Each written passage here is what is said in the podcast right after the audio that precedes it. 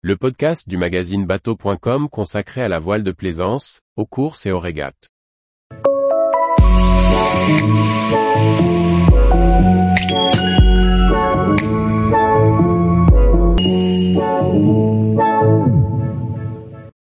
Comment reconnaître que l'on est au portant sur un voilier? Plaisancier passionné, spécialiste voile. Les repères au vent sont indispensables en mer.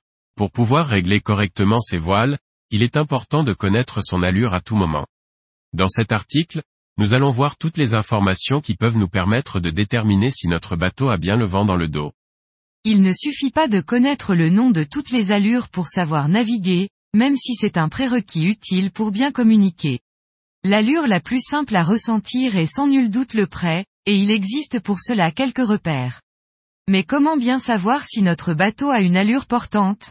Voici quelques éléments qui seront utiles aux débutants, mais pas seulement. Pour savoir si son voilier est au portant, au largue ou grand largue, il existe quelques repères simples. Le bateau est plutôt à plat, on ressent beaucoup moins le vent qu'au près et on a donc une sensation de chaleur. Notre bateau avance avec les vagues et on peut même essayer de les surfer. La barre est plutôt molle et facilement manipulable. On peut toujours se fier aux instruments, girouettes, électronique.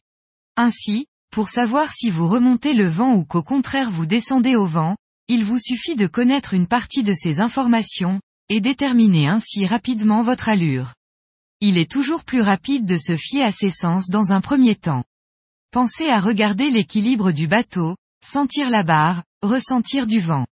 Plutôt que d'avoir les yeux rivés sur les instruments. Ils viendront plutôt confirmer et affiner votre analyse dans un second temps. Par petit temps, vous pouvez essayer un exercice qui vous permettra de mieux connaître la limite de votre grand voile avant qu'elle empanne et passe de l'autre côté. Faire tomber le point d'écoute de sa voile avant. Lorsque vous êtes au grand largue et que vous abattez doucement, votre grand voile va déventer de plus en plus votre voile avant, lui masquant le vent jusqu'à faire tomber son point d'écoute. C'est un bon repère visuel qui vous permettra de savoir que vous êtes proche de l'empannage. Une fois que le point d'écoute commence à tomber, fait à nouveau pour revenir au grand largue et pour regonfler votre voile avant. Vous pouvez ainsi recommencer l'exercice jusqu'à pouvoir prédire le mieux possible la chute du point d'écoute de votre voile avant. N'hésitez pas à essayer cet exercice à votre prochaine sortie en mer. Tous les jours, retrouvez l'actualité nautique sur le site bateau.com.